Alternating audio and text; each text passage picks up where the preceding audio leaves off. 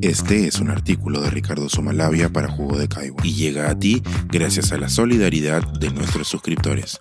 Si aún no te has suscrito, puedes hacerlo en www.jugodecaigua.pe. Ahora puedes suscribirte desde 12 soles al mes. Reto, un cambio trascendental y una foto pendiente. A través de las redes veo diferentes retos que son compartidos por muchos. Uno de ellos, que al parecer sigue siendo tendencia, consiste en colocar una foto o video actual con tus familiares o amigos, todos dispuestos en un orden específico, un orden que se revela con la segunda foto que aparece. En esta segunda imagen vemos a las mismas personas, pero cuando eran niños o mucho más jóvenes. El efecto conseguido en este reto es tierno. Contemplar cómo ha pasado la vida en nosotros, cómo hemos cambiado y ver mucho más mayores a quienes ya lo eran, sobre todo padres, madres y abuelos.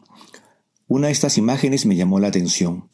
En la foto actual veo una mujer mayor con sus hijas y su hijo, todos ellos jóvenes. Están a la orilla de la mar con sus ropas de baño.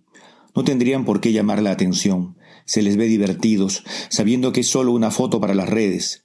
Pero la segunda imagen, la que debe mostrarnos a esta familia con sus rostros de 10 o 15 años atrás, nos presenta a una joven madre rodeada de tres niñas. Me detengo en la imagen de una de las más pequeñas. Veo la segunda foto y veo en la misma posición a un hombre de cuerpo atlético. Son la misma persona. Sonrío porque estas imágenes me hacen pensar en Isaac, mi hijo, quien no hace mucho tiempo fue Verónica. Isaac vive en Francia desde sus 13 años. Su transición ocurrió relativamente hace poco tiempo, durante la pandemia. Cumplió sus 30 años siendo Isaac. No fue fácil para él. Sin embargo, tuvo todos los apoyos posibles, los de la familia e incluso los del Estado francés. Cubrieron gran parte de las consultas médicas y quirúrgicas. Asumir su identidad, puedo decir, fue la mejor decisión que pudo haber tomado. Tiene una pareja maravillosa y los dos construyen sus vidas. Fue imposible no preguntarme qué hubiera pasado si Isaac hubiese permanecido en el Perú. Lo más probable es que sus alternativas de ser quien se siente ser se hubieran visto reducidas. De hecho, por ser peruano, aún debe lidiar con la RENIEC para que le acepte el cambio de nombre, que por principio es rechazado, y luego, siempre con el apoyo legal de los colectivos LGTBI, obtener el nuevo documento de identidad que dirá Isaac, pero no masculino en la sección que indica su género. Él vive en Francia, pero su país de origen lo persigue. Por supuesto, Isaac aprecia gran parte de la peruanidad que está dentro de él, pero no puede negar que existe esa otra peruanidad conservadora que tratará, por todos los medios, de reclamarle que siga siendo Verónica. Son batallas para librar. Él ha asumido un reto. Sé que lo logrará.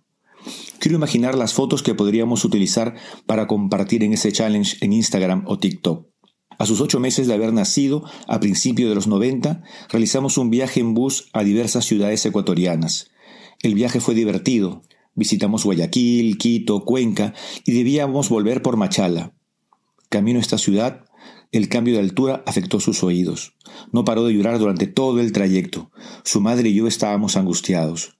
Llegamos un domingo por la noche a una ciudad que no conocíamos y nos fue difícil encontrar un pediatra.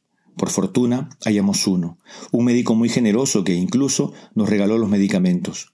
Volvimos al hotel y notamos que la medicina estaba surtiendo efecto. Me quité la camisa y me tumbé en la cama, boca abajo. Isaac gateó hasta llegar a mí y se trepó a mi espalda.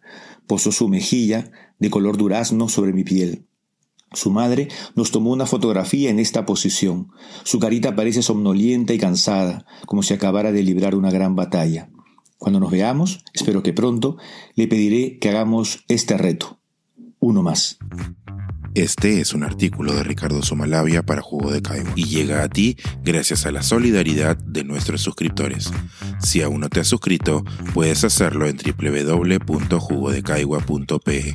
Ahora puedes suscribirte desde 12 soles al mes.